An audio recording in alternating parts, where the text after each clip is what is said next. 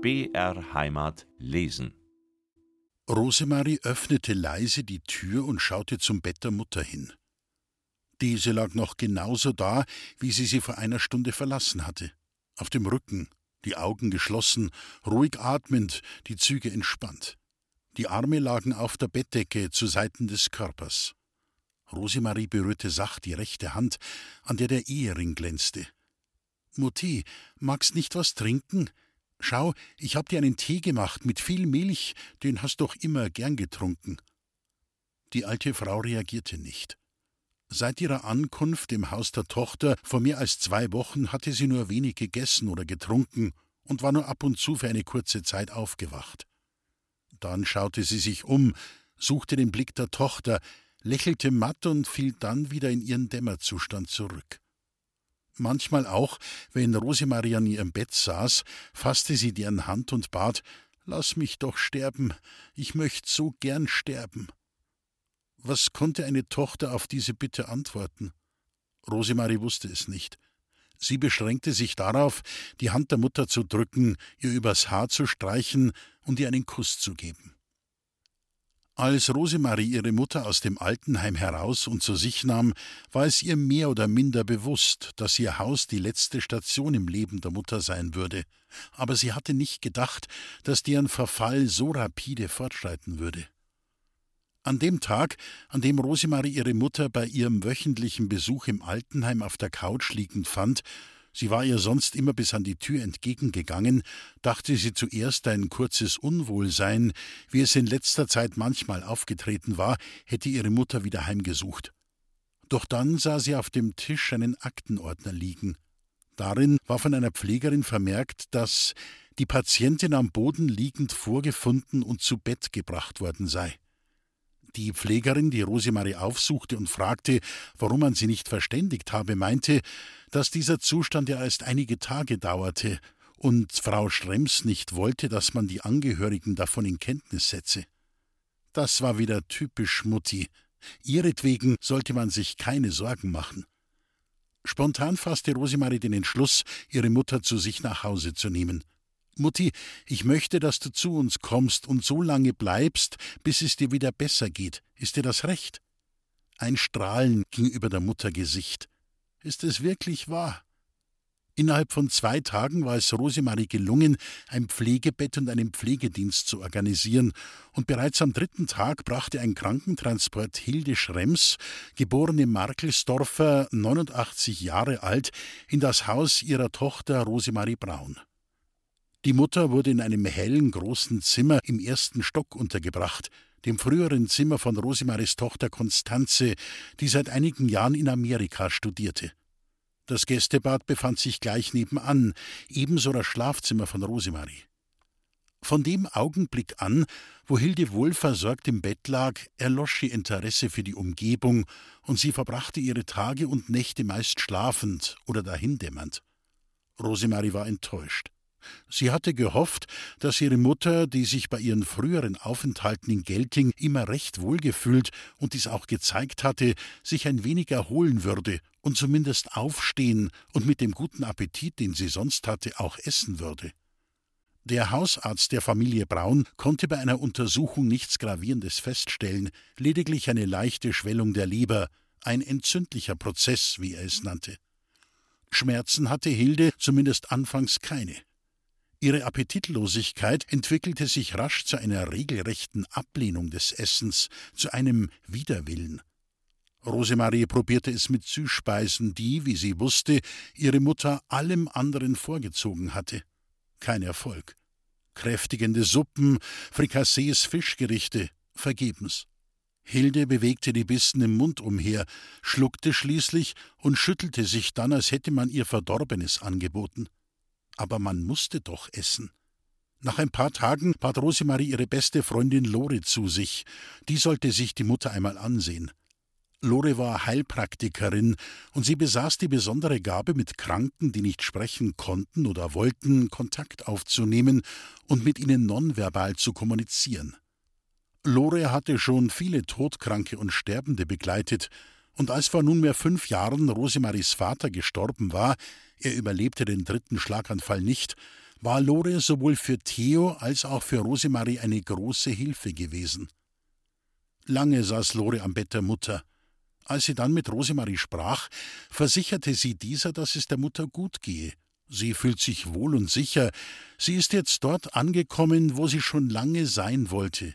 Bei dir, bei ihrem Kind. So gut diese Worte gemeint waren, sie gaben der Tochter einen Stich ins Herz. Sie hatte es ja schon immer gewusst, dass ihre Mutter im Altenheim nicht glücklich war, obwohl sie jedes Mal auf die Frage Mutti, wie geht's dir denn? antwortete Mir geht's gut, ich habe ja alles, was ich brauch. Ich kann spazieren gehen, lesen, brauch mich nicht ums Essen kümmern, mein Zimmer wird geputzt. Ja, ja, mir geht's schon gut dass sie sich mit zunehmendem Alter herzenseinsam fühlte, dass sie gerne zu einem ihrer drei Kinder gezogen wäre, nicht nur immer zu Besuch dort wäre, diesen Wunsch zu äußern, versagte sie sich. Sie wurde zwar oft besucht, auch für Urlaube eingeladen, dann wieder verbrachte sie einige Tage in Gelting bei ihrer Tochter oder in Augsburg bei Theo, ihrem Sohn, und doch hatten die drei ein bisschen ein schlechtes Gewissen, dass man die Mutter, die im Vergleich mit anderen Müttern mehr geleistet und mehr gesorgt hatte, nun im Alter nicht in die eigene Familie aufgenommen hatte, sondern in ein Altenheim eingemietet hatte. Theo, der jüngere der Zwillinge, war Facharzt für innere Medizin geworden und hatte in Augsburg ein Haus geerbt von Tante Malchen Sünderhaft, einer weitschichtigen Verwandten, die am Ende ihres Lebens von Hilde liebevoll betreut worden war. Das sehr schöne Zweifamilienhaus mit Garten wurde Theo überschrieben mit der Auflage, Hilde dort einen Alterssitz einzuräumen. Ingrid, die Schwiegertochter, wollte davon aber nichts wissen und Theo, der durch das negative Vorbild seines Vaters gewillt war, den genau entgegengesetzten Weg einzuschlagen, nämlich ausschließlich zu seiner Frau zu halten, verkaufte auf Drängen von Ingrid das Haus und zog mit seiner kleinen Familie, er hatte auch einen einjährigen Sohn, in ein kleineres Haus, in dem für die Mutter kein Platz war. Walter, der andere Sohn, war Frauenarzt mit einer gutgehenden Praxis in München geworden. Er wohnte mit seiner Familie Tür an Tür zu den Schwiegereltern. Nach dem Tod seines Schwiegervaters pflegte Walters Frau Doris ihre eigene Mutter, bis diese starb. Also auch hier war keine Möglichkeit gegeben, unterzukommen. Und Rosemarie? Sie war mit ihrem Mann jahrelang im Ausland gewesen und wohnte nun mit ihm und den beiden Töchtern in einem Haus in der Nähe von Wolfratshausen. Als die Weitgereisten 1975 in das Haus in Gelting eingezogen waren, hatte Hilde noch ihre eigene Wohnung in der Ganghofer Straße gehabt, und es war kein Gedanke daran aufgekommen, es könnte irgendwann einmal die Situation eintreten, dass die Mutter nicht mehr in der Lage wäre, sich selbst zu versorgen. Hilde hatte ja immer gesagt, ich möchte zu keinem meiner drei Kinder ziehen, ich will auf niemanden angewiesen sein, ich kann mich schon allein versorgen. Nachdem ihr Sohn Theo als fast 40-jähriger Junggeselle eine eigene Wohnung gemietet hatte, war Hilde in der alten Wohnung alleine geblieben. Sie konnte es nicht verstehen, dass Theo ausgezogen war. Er hat's doch so gut bei mir gehabt. Ich habe ihm doch alles gemacht. Sein Essen, seine Wäsche. Er hat sich um nichts kümmern müssen. Wenn er geheiratet hätte, ja, dann hätte ich schon verstanden. Aber so? Tatsache war, dass Theo viele Anspielungen und leisen Spott ertragen musste, dass er es lange nicht schaffte, sich aus dem sehr engen Mutter-Sohn-Verhältnis zu lösen. Wie oft musste er hören, du machst es genauso wie dein Vater und wirst mit deiner Mutter alt. Langeweile hatte Hilde aber auch ohne Theo nicht. Sie las täglich die Zeitung, hatte ein Theaterabonnement, wanderte stundenlang, sie war immer noch gut zu Fuß, und kümmerte sich liebevoll um Frau Strass, die ihr in der schweren Zeit, als Walter und Theo noch klein waren, so sehr geholfen hatte und die nun in einem alten Heim in der Nähe von Hildes Wohnung lebte. Die Kinder und Enkel kamen gerne zu Besuch, und dann hatte Hilde ihre frühere Leidenschaft, das Reisen, neu entdeckt, zumal es ihr finanziell nicht schlecht ging. Sie kam nach Griechenland, nach Italien, Spanien und Ägypten. Eine Reise führte Hilde sogar bis nach Indien, wo Rosemarie mit ihrem Mann lebte, der dort fünf Jahre lang ein landwirtschaftliches Projekt leitete. Als 1975 Rosemarie und Hermann die endgültige Heimreise nach Deutschland per Auto auf dem Landweg antreten wollten und es zu unsicher und gefährlich fanden, die beiden Töchter, zwei und vier Jahre alt, mitzunehmen, übernahm es Hilde als die geliebte Großmutter von Isabella und Konstanze, diese in Palampur abzuholen und im Flugzeug nach Deutschland zu begleiten. Sie betreute die Kinder auch während der Zeit, in der die Eltern auf ihrer Reise durch Pakistan, Afghanistan, Persien, der Türkei und den europäischen Ländern unterwegs waren. Auch mit Theo, ihrem Mann, unternahm sie manchmal Wanderungen oder Tagestouren mit dem Auto. Ja, die beiden Eheleute hatten sich im Alter wieder gefunden. Es war zwar kein enges Verhältnis, jeder hatte seine eigene Wohnung, aber man ging gemeinsam zu Familienfesten wie Hochzeiten, Taufen und Geburtstagen, man redete miteinander, ab und zu lud Theo Hilde zu Ausflügen mit dem Auto ein oder sie fuhren mit der S-Bahn zu Rosemarie. Es war eigentlich nicht anders als bei jedem alten Ehepaar. Und Menschen, welche die Vorgeschichte nicht kannten, hätten niemals vermutet, dass durch Theos Gleichgültigkeit und Gefühlskälte und den Hass der Schwiegermutter Hilde unendliches Leid widerfahren war. Hilde hatte Theo und seiner Mutter nicht verziehen, dass die beiden ihr Leben, wenngleich nicht zerstört, doch so lange Jahre hindurch bitter und schmerzlich gemacht hatten. Aber diese Zeit war vorbei und überstanden. Die Zeit heilt Wunden, meinte Hilde manchmal, wenn sie darauf angesprochen wurde. Auch ihre Kinder begrüßten diese Lösung, umso mehr als die drei, insbesondere aber Rosemarie, ihren Vater trotz allem Vorgefallenen mochten und gern mit ihm zusammen waren. 1989 trat nun die Situation ein, dass Hilde nicht mehr in der Lage war, sich selbst zu versorgen. Ganz langsam und nur an Kleinigkeiten merkten ihre Kinder, dass die Mutter nun alt war. Sie, die früher so gern gekocht hatte, ernährte sich vornehmlich von Suppen, Milchreis, Tee und Brot. Sie wurde nachlässig in ihrer Kleidung, die Wohnung war nicht mehr aufgeräumt und sauber, kurz und gut, man musste über eine Möglichkeit der Betreuung nachdenken. Da sie ja bei keinem ihrer Kinder unterkommen konnte, fassten diese eine Anmeldung in einem Seniorenheim ins Auge. Die Wahl fiel auf das Entenbach-Stift in Untergiesing, einen Steinwurf von der Maria-Hilf-Kirche entfernt. Hilde kehrte also im Alter wieder in die Gegend zurück, wo sie hergekommen war und, wie die Kinder vermuteten, sich gut auskannte und sich wohlfühlen würde.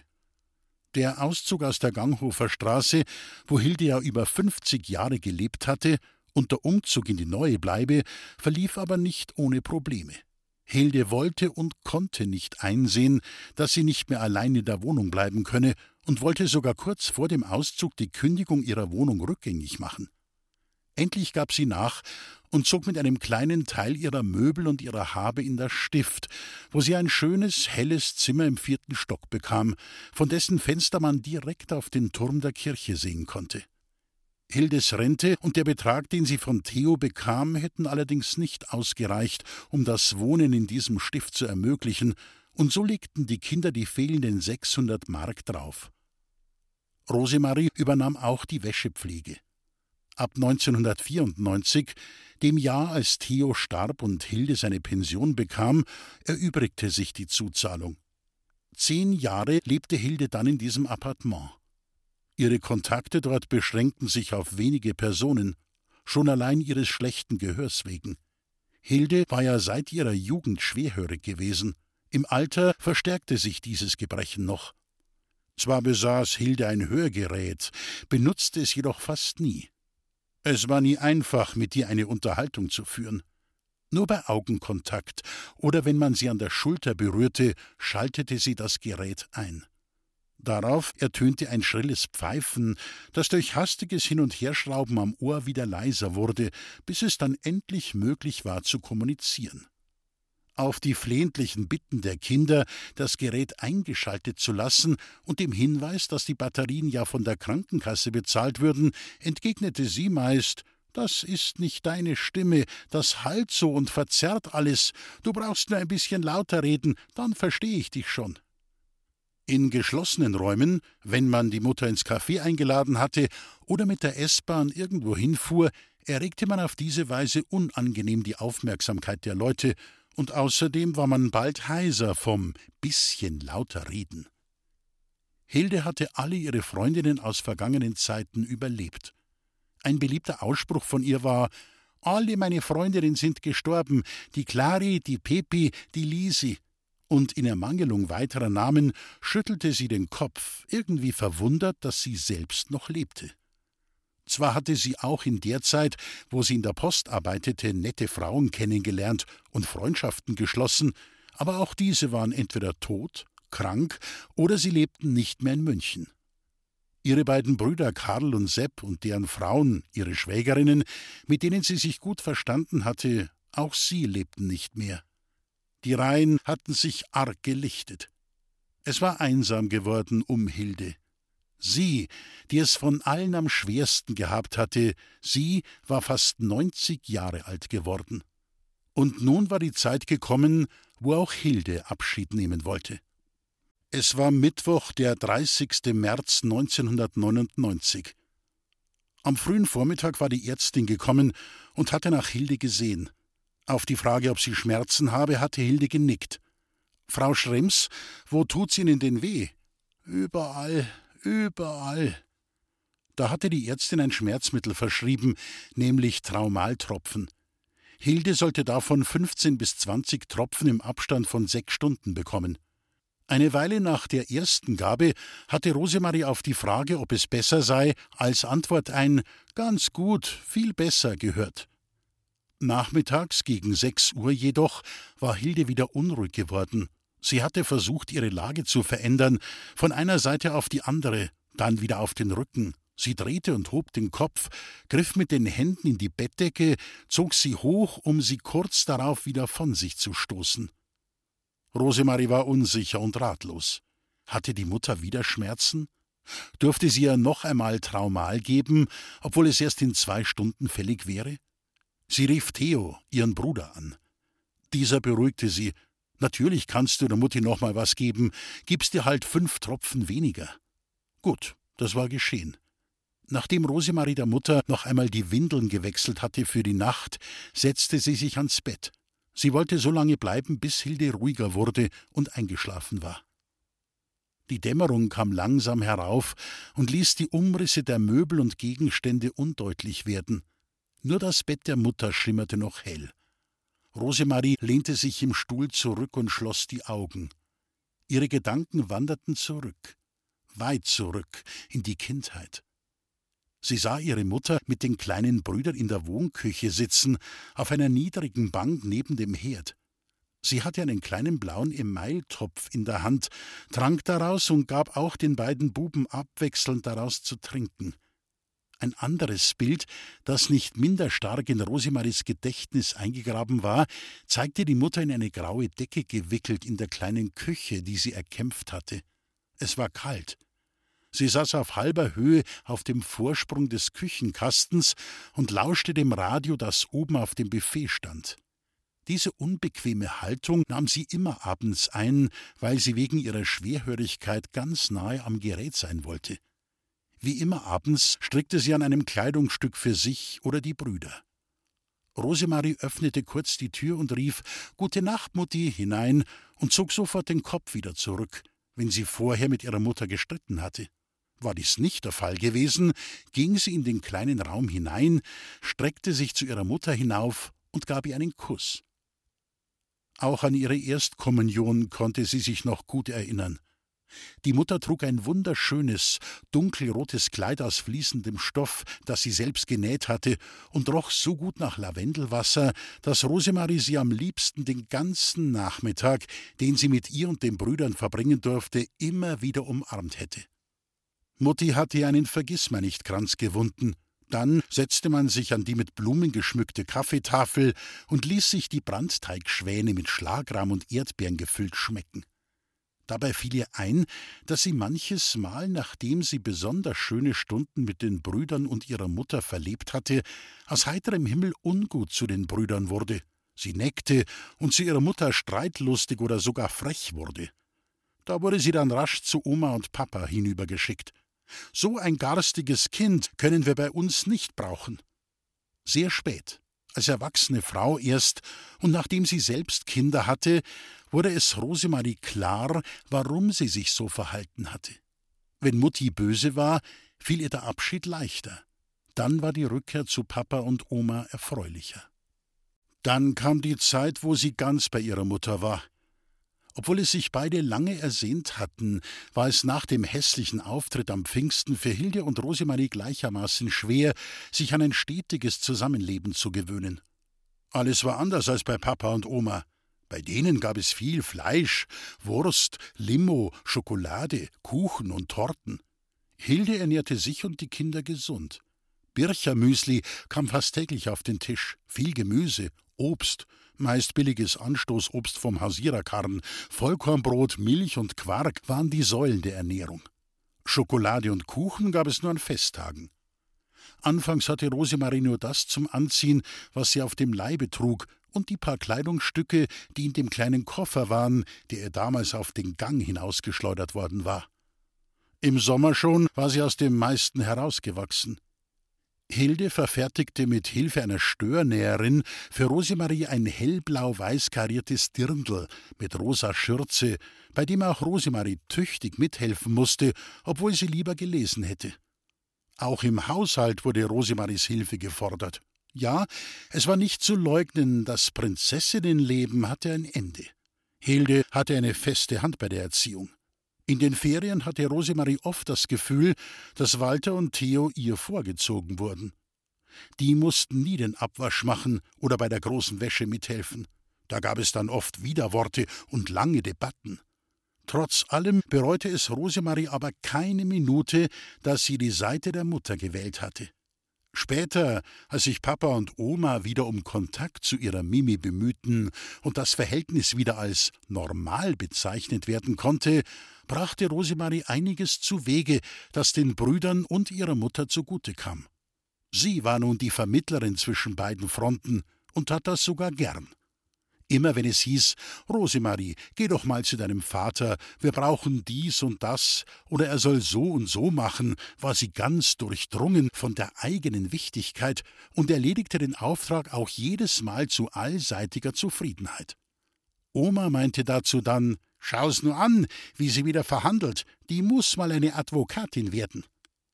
Immerhin kamen dabei recht angenehme Dinge heraus. Ferien für die drei Kinder mit ihrem Vater im Allgäu, Fahrräder für die beiden Buben und zuletzt, da waren die drei aber schon fast erwachsen, der Auszug von Papa und Oma und somit die Okkupation der gesamten großen Wohnung, die sich zuletzt sechs erwachsene Menschen geteilt hatten. Es war nämlich so gewesen, dass sich keines der Kinder getraute, Freunde einzuladen. Schließlich schlief man zu viert in einem Zimmer und hatte nur die winzige Küche. Nun bekam Rosemarie ein eigenes Zimmer, die Brüder das andere. Hilde zog in die kleine Schlafkammer, die eine Zeit lang ihre Küche gewesen war, und im Wohnzimmer wurde das zwar gebrauchte, aber sehr schöne Klavier untergebracht, das Hilde durch eisernes Sparen erwerben konnte.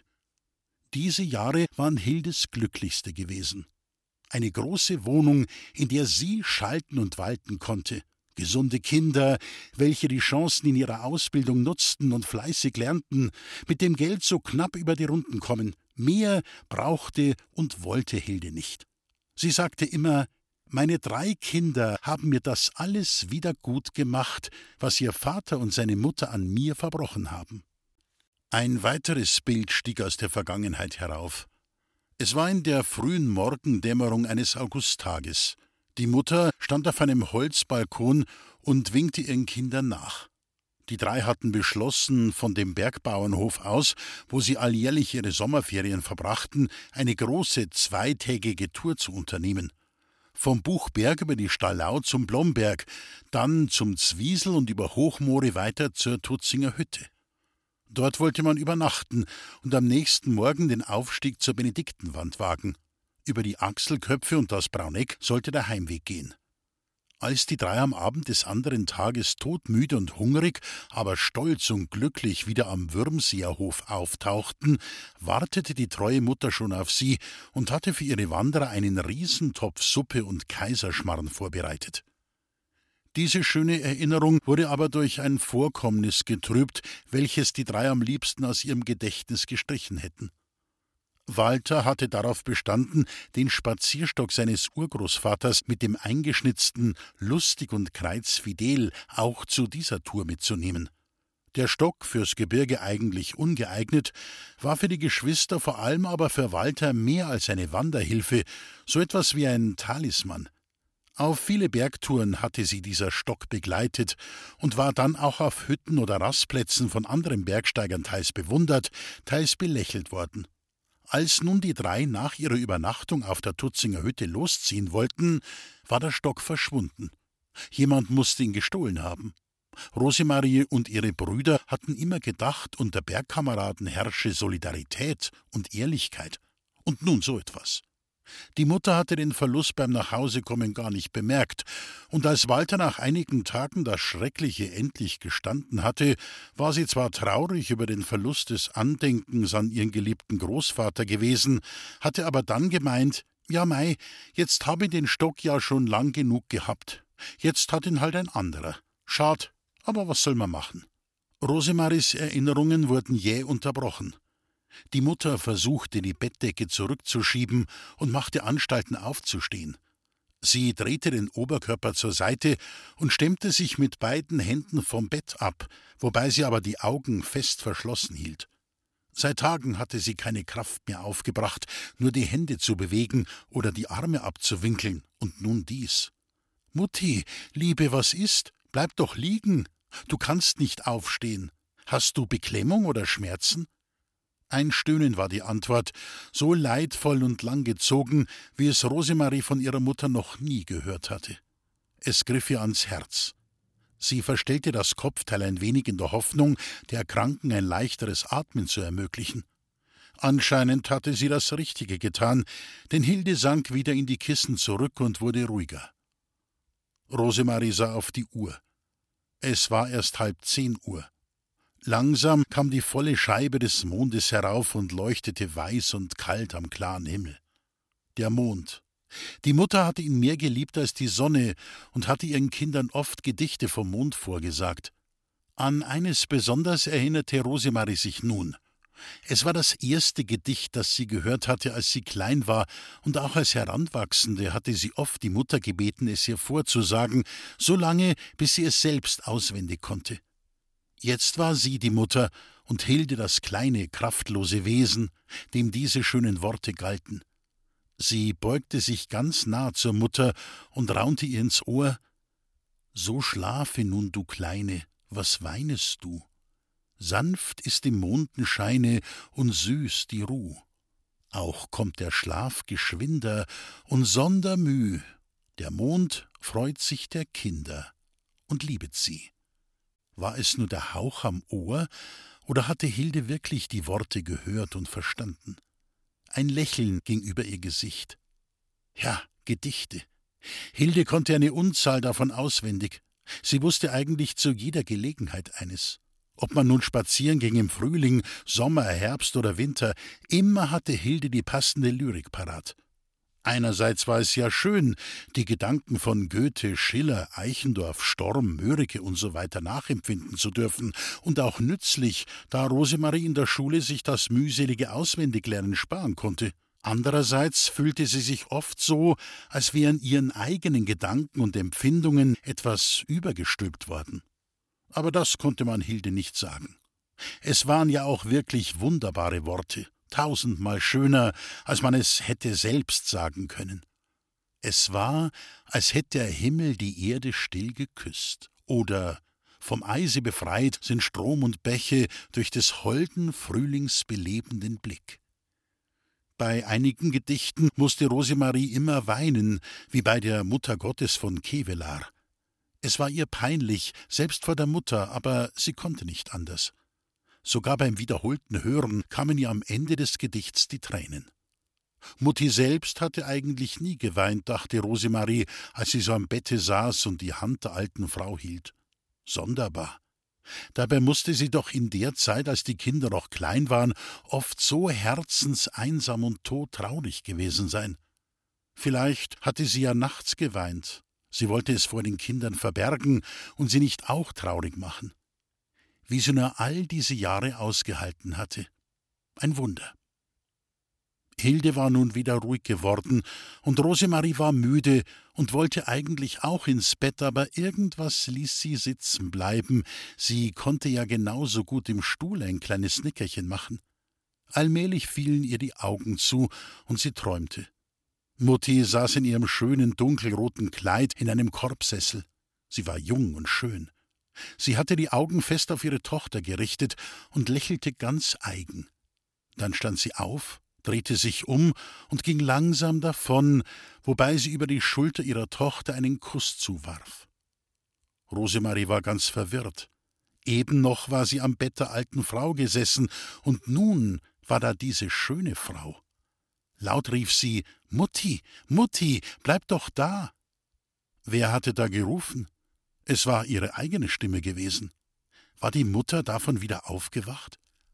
Als Rosemarie sich über das vom Verfall gezeichnete Gesicht beugte, hörte sie, dass sich die Atmung der Mutter verändert hatte. Auch sah sie, dass die Mutter weinte. Bei weit geöffneten, aber blicklosen Augen liefen ihr die Tränen in Strömen über die faltigen Wangen. Das Gesicht selbst zeigte keine Regung, es war wie eine Maske so starr. Rosemarie erschrak zutiefst. Warum weinte die Mutter? Fühlte sie etwa, dass sie Abschied nehmen sollte von dieser Welt? Warum war sie dann traurig? Sie wollte ja sterben, oft und oft hatte sie es gesagt. Die Welt hatte doch so viel Schmerz und Kummer für sie bereitgehalten. Schlagartig wurde es Rosemarie bewusst, dass es wohl die Angst vor dem Sterben war, die Hilde weinen machte, die Todesangst. Bei ihren langen gemeinsamen Spaziergängen hatten die beiden Frauen oft und oft über den Tod geredet. Er war kein Tabuthema wie bei vielen, die so wenig wie möglich ihre Gedanken damit beschweren wollen. Wenn Rosemarie ihre Mutter fragte, ob sie Angst vor dem Sterben habe, sagte sie immer Eigentlich nicht, aber ich möchte dann halt nicht allein sein. Jedes Mal sicherte ihr Rosemarie dann zu, dass eines ihrer drei Kinder dabei sein werde. Und nun war sie die Auserwählte. Sie wurde sich des Glückes, ja Glückes bewusst, dass sie am Bett der Mutter sitzen durfte, dass sie die letzten Minuten dieses geliebten Menschen teilen und dem langsamen, aber unausweichlichen Entschwinden der Seele nahe sein durfte. Obwohl sie noch nie bei einem Sterbenden gewesen war, der Anblick toter Menschen war ihr dagegen vertraut, wusste sie nun, dass der Abschied der Mutter nicht mehr lange auf sich warten ließ. Sie nahm ein Tuch und trocknete sanft die Tränen, dann holte sie aus dem Schrank Konstanzes Kommunionkerze und zündete sie an. Darauf setzte sie sich ganz nah zum Bett, hielt mit der rechten die Hand der Mutter und legte ihr die linke auf den Kopf. Wieder veränderten sich die Atemzüge. Gebannt lauschte Rosemarie. Pausen zwischen den einzelnen Zügen entstanden, wurden häufiger und länger. Manchmal so schien es, dass der Atem ganz aussetzte. Dann, mit unendlicher Mühe, holte die Mutter wieder Atem. So ging das eine ganze Weile. Rosemarie wusste nicht, was sie wünschen sollte. Möge der Todeskampf der Mutter endlich zu Ende sein, oder sollten sich die Minuten länger dehnen, die kostbare Zeit, wo sie beide noch zusammen waren. Die Mutter, der Mensch, der sie von allen am tiefsten und bedingungslos geliebt hatte. Die Mutter, die sie bei der Geburt mit Freuden begrüßt hatte, die sie genährt, gewärmt, gekost, gelehrt hatte. Die Mutter, die Vertraute, die sie immer unterstützt, an sie geglaubt, die ihr immer Mut gemacht hatte bei ihren Plänen, bei Schwierigkeiten geholfen, bei Fehlschlägen getröstet hatte, sie würde nun bald tot sein. In einigen Stunden würde sie erkalten, sie würde starr und steif sein und nie, nie mehr sagen können Rosemarie, meine Tochter. Alles, was die Mutter gewesen, alles, was sie wusste, all ihre Erinnerungen, ihre Erzählungen, es würde für immer von der Erde verschwunden sein. Von der Erde verschwunden, ja, aber wohin? Würde das alles nur im Gedächtnis von Rosemarie und den beiden Söhnen bewahrt bleiben? Würde auch deren Erinnerung verblassen? Würde am Ende nichts mehr bleiben von Hilde? Unendlich lange, so schien es Rosemarie, dauerte das Sterben. Immer wieder setzte die Atmung aus, fing wieder an, setzte wieder aus. Leise betete sie das Gegrüßet seist du Maria. Sie war noch nicht zu den Worten gekommen Bitte für uns Sünder jetzt und in der Stunde unseres Todes, da fühlte sie, wie ein Beben durch den Körper der Mutter ging, und sie hörte die Atemzüge zu kleinen Seufzern werden. Der letzte, leiser als die vorherigen, war nur mehr ein Hauch. Hildes Seele hatte sich vom Körper gelöst.